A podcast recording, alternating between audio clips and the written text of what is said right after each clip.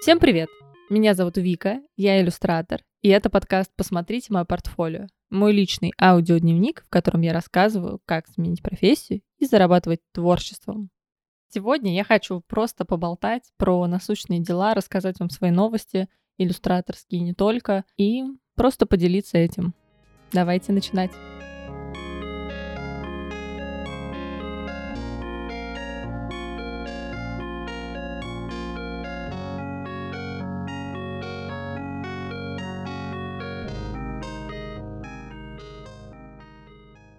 Сначала поговорим про работу.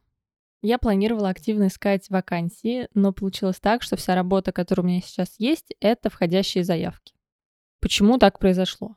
В первую очередь, мне кажется, что поиск работы — это отдельная работа, на которую нужно время и силы. А я, когда у меня появляется заказ, сосредотачиваю все свое внимание на нем, и уже у меня не хватает энергии на то, чтобы еще активно искать новые вакансии. Тем более я рассказывала про свои успехи в кавычках на сайте HeadHunter. Я зарегистрировалась на биржах фриланса, но там пока тоже мне кажется, что надо довольно много времени проводить, чтобы был какой-то успех. Зато есть какой-то входящий поток заказов, и мне кажется, это уже очень круто для меня же самой, Конечно, это все произошло не просто так, а потому что я уже давно работаю с подкастерами, как я уже говорила. Я есть в разных базах специалистов и работает сарафанное радио. У меня есть уже портфолио именно с подкастами, довольно большое. И, видимо, поэтому ко мне приходят сотрудничать и независимые подкастеры, и студии, и это то, что меня сейчас кормит. Это навело меня на еще одно рассуждение, что действительно, когда ты погружаешься в какую-то тему, будь то детская иллюстрация, журнальная иллюстрация, ты нарабатываешь в этой сфере портфолио знакомства, и в конце оно начинает на тебя работать, как зачетка у студента. Я понимаю, что если я хочу параллельно развивать что-то еще, то мне надо активно в эту сферу лезть, там закрепляться, и тогда, возможно, будет такой же результат, как с подкастами. В конце прошлого года я определила для себя направления, в которых я хочу работать. Это digital иллюстрация, коллажная техника, в которой я уже работала раньше, но не развивала это активно, и анимация, в первую очередь покадровая анимация. И удивительным образом в начале 23 года я уже успела поработать над тремя обложками подкастов в коллажных техниках. И сейчас я работаю над анимацией. Это удивительно, потому что я активно ничего не делала для этого. То есть здесь либо просто такое классное совпадение, либо мои мысли материализовались, аффирмация сработала, не знаю, звезды сошлись, подставьте нужное. Ну и, конечно, я рада, что эти направления у меня сейчас появились в работе, потому что я хотела пополнять свое портфолио, и я надеюсь, что эти заказы смогут мне в этом помочь, и я все-таки эти направления смогу развивать так же, как обычную диджитал-иллюстрацию, в которой я уже работаю давно. Еще я решила принять участие в челлендже, который называется «Февруляж», так называемый коллажный февраль. Суть челленджа довольно простая. Каждый день выдаются темы на весь месяц, и по каждой теме надо сделать коллаж. Поделиться в соцсетях, поставить хэштег и радоваться, ходить, смотреть другие коллажи.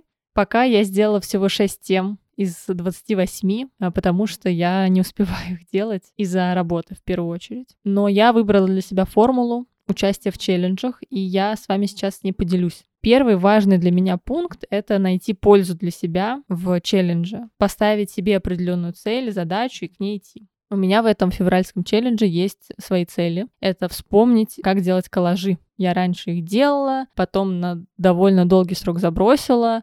Хочу снова набить в этом руку. Также я хочу тренировать насмотренность на композицию, цвета, на то, как можно сочетать коллажи и что можно из них сделать. Еще одна цель для меня — это сделать мини-проект с коллажами в свое портфолио. По истечении месяца у меня будет какое-то количество коллажей, которые я смогу собрать в красивую презентажку, может быть, как-то смогу их объединить по темам и добавить на Behance. Ну и последнее — это добавить контент в соцсети, что тоже прикольно поддерживать там какую-то жизнь, выкладывать картинки, тем более, если они будут э, интересные. Но в челленджах есть опасность. Это не успеть создать иллюстрацию по теме в течение дня. Получается, картинка в день — это довольно большой темп, а когда у тебя параллельно еще работа, личная жизнь, отдых, то, получается, времени может просто не хватить. И бывает так, что если ты не успеваешь, делаешь не все темы челленджа, очень легко потерять мотивацию или даже испытать разочарование, расстроиться. У меня так бывает. И я знаю, что некоторые люди даже заранее готовят эскизы или даже законченные изображения для челленджа, чтобы потом выкладывать все вовремя. Я не готова к таким экспериментам. И так как я знаю, что тоже могу расстроиться, если буду от себя много ожидать, то я заранее даю себе установку не зацикливаться на результате, а сосредоточиться на процессе. И еще одна польза от челленджей для меня — это то, что здесь от тебя нет ожиданий. А значит, можно экспериментировать, пробовать разные подходы, отходить от привычных приемов. Это я тоже люблю делать вне рабочих заказов, и вот челлендж как раз хороший повод, чтобы этим заняться. И давайте я заодно сделаю ставку, что я думаю, что я смогу сделать 15 коллажей из 28. Думаю, что больше точно не получится, с учетом, что уже больше половины месяца прошло. И, ну, знаем в конце февраля, что в итоге у меня с коллажами вышло. А еще я поняла, что очень скучаю по преподаванию. Как вы знаете, я не только иллюстратор, но и учитель в школе, и это большая часть моей жизни, личной и профессиональной. Пару лет назад я думала, что хочу стать полноценным фрилансером, иллюстратором, и что совмещать разные виды деятельности непродуктивно. Но сейчас я понимаю, что, во-первых, очень многие иллюстраторы не ограничивают себя только работой на заказ. А еще они, например, продают свою продукцию, то есть ведут бизнес, делают обучающие курсы самостоятельно или на платформах, ведут блог и зарабатывают на этом, читают лекции, открывают свои выставки и делают много чего еще. И, во-вторых, я понимаю, что в работе на заказ мне не хватает того, что было в преподавании. Это личное общение, энергия, которую ты получаешь и отдаешь. Это возможность обучать, давать информацию. Это ощущение сообщества людей, которым что-то интересно. Это, в конце концов, понятный режим работы. И, конечно, это стабильный заработок. Про это можно даже не говорить, но это тоже, на самом деле, то, к чему привыкаешь и без чего бывает сложно. Кстати, некоторые пункты у меня получается осуществить в этом самом подкасте, но здесь я не могу почувствовать офлайн обратную связь, могу почувствовать ее только через комментарии к эпизодам в телеграм-канале или в соцсетях. Поэтому, пользуясь случаем, спасибо всем, кто мне пишет отзывы и свои истории. Это очень приятно. И да, не стесняйтесь и пишите мне, оставляйте свои сообщения, потому что для меня это важно и ценно. И, может быть, я придумаю, как я смогу снова преподавать, общаться с единомышленниками. Может, э, как и с коллажами и с анимацией, мои слова сейчас просто превратятся в аффирмацию, материализуются, и все само произойдет. А может быть и нет. Но этого никто не знает.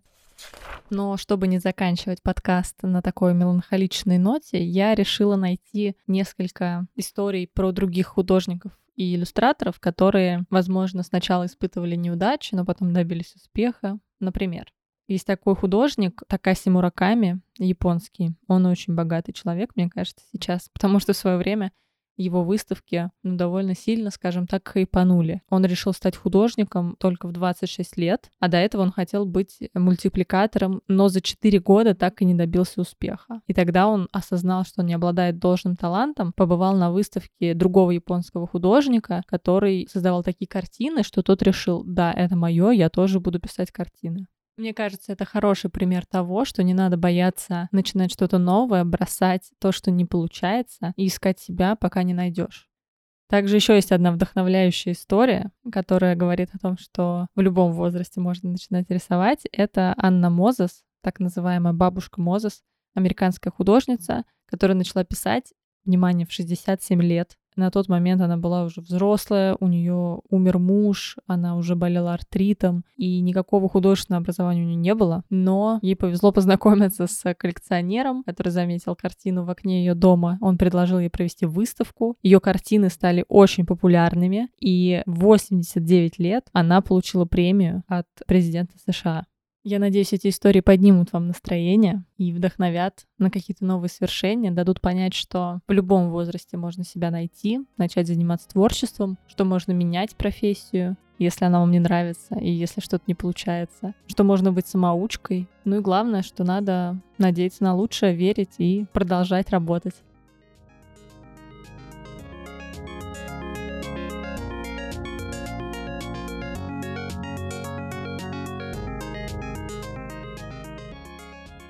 Это был подкаст «Посмотрите мое портфолио». Спасибо, что слушали. Оставляйте свои комментарии и ваши истории в подкаст-площадках, где вы меня слушаете, или в телеграм-канале «Посмотрите мое портфолио» и в конце концов в телеграм-боте AskVikaBot. Я все читаю и слушаю. Если что-то будет интересное, я это включу в новый эпизод подкаста. Также ищите меня в соцсетях Вика Шишова А с двумя А на конце. И всем пока!